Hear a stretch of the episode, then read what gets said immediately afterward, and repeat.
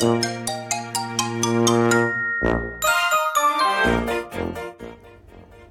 様おはようございます。呼吸です。ありのままを愛するラジオにようこそいらっしゃいました。ありがとうございます。みんな違ってみんないい。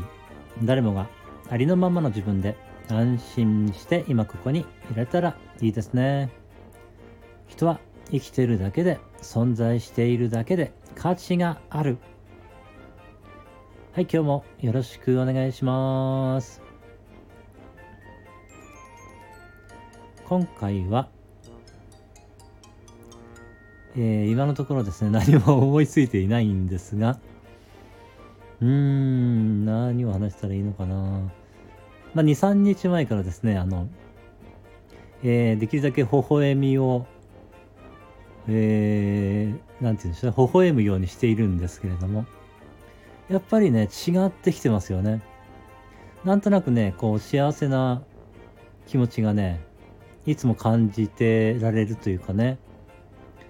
あのー、なんて言うんだろうな、痛みもね、なんか少し和らいだ気もするんですよね。やっぱりこれあれなんですかね。なんか、微笑んでると、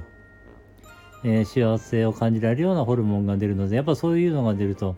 やっぱ体にも影響があるんですかね、これね。なんかね、そんな感じもしております。まあ、それプラス、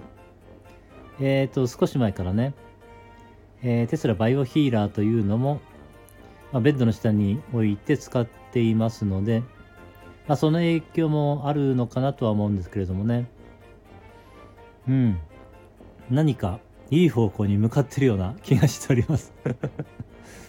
うーん、そうですね。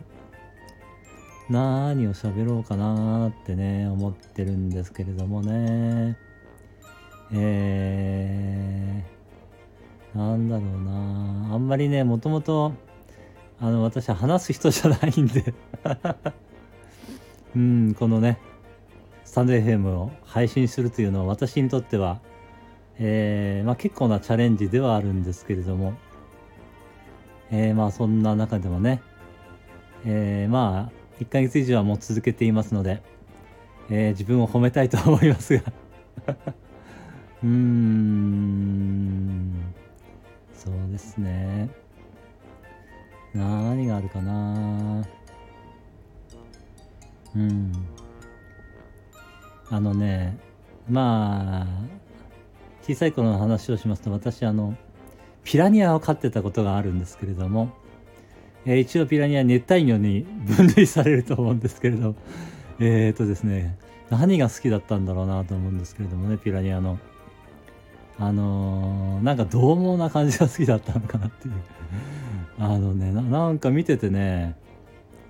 あのね、あの熱帯魚屋さんに行って見てたらね、釘付けになってしまいまして、そっから離れないという感じになっちゃって、え、小学生の頃だったと思うんですけれどもね。それでなんだろうな。まあそっから私が離れないんで、えー、父親がねそれを買ってくださったんですけれども。それでまあピラニアを飼うようになりましてね、えー、しばらく飼っていましたがあの水槽の水を変える時にねあのー、なんか塩素を抜かなきゃならなかったんですけれども塩素それをね、知らなかったんですよね。そしたら、あの、水替えをした時に、あの、ピラニアさんがこう、ぷかぷか浮かんできてしまいまして、まあ、水温の調整もうまくいっていなかったのかもしれませんが、えー、かわいそうなことをしてしまったんですが、えー、あんまり長い間、生きていなくてですね、ちょっと私のミスで死なせてしまったということがありまして、えー、裏庭ね、裏庭にね、あの埋めさせていただきましたが、えー、申し訳ないことをしてしまったと思っております。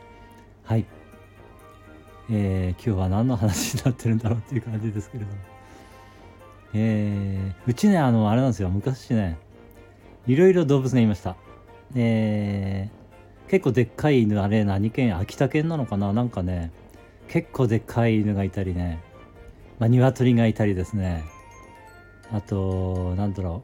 う、鯉、鯉がね、ちょっとした池がありましてそこに鯉が泳いでいたりですね。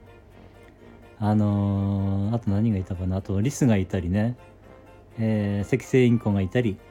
まあ野良猫が勝手に家の中入ってきて あの何匹もいましたね。あとなんだろうな。あと何いたかな。あとはうーんそのくらいだったかな。結構なんか動物がねいっぱいいて動物に囲まれてなんか、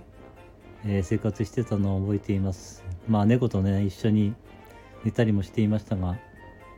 えー、途中から私あの不潔恐怖症になってしまったので猫とか犬に好きなのに触れなくなってしまいましてですね、えー、今はどうなんだろうかちょっと分かんないですけれども、えー、20代の頃にねなんか不潔恐怖症みたいになっちゃって、えー、猫とかね犬とかに触れなくなっちゃったんですよねまあそんなこともあり、えー、今日はなんかまとまりのないまあ、いつもあんまりまとまりのない話なんですけどさらにまとまりのない話になってしまいましたがこれなんか人の役に立ってるんだろうかどうかわかんないですけどまあ今日はあの喋りたいことを喋らせていただきました。えー、最後までねお付き合いくださいましてありがとうございました。今日も一日皆様の人生が愛と感謝に満ち溢れた素晴らしい一日になりますように応援しています。ありがとうございました。ではまた。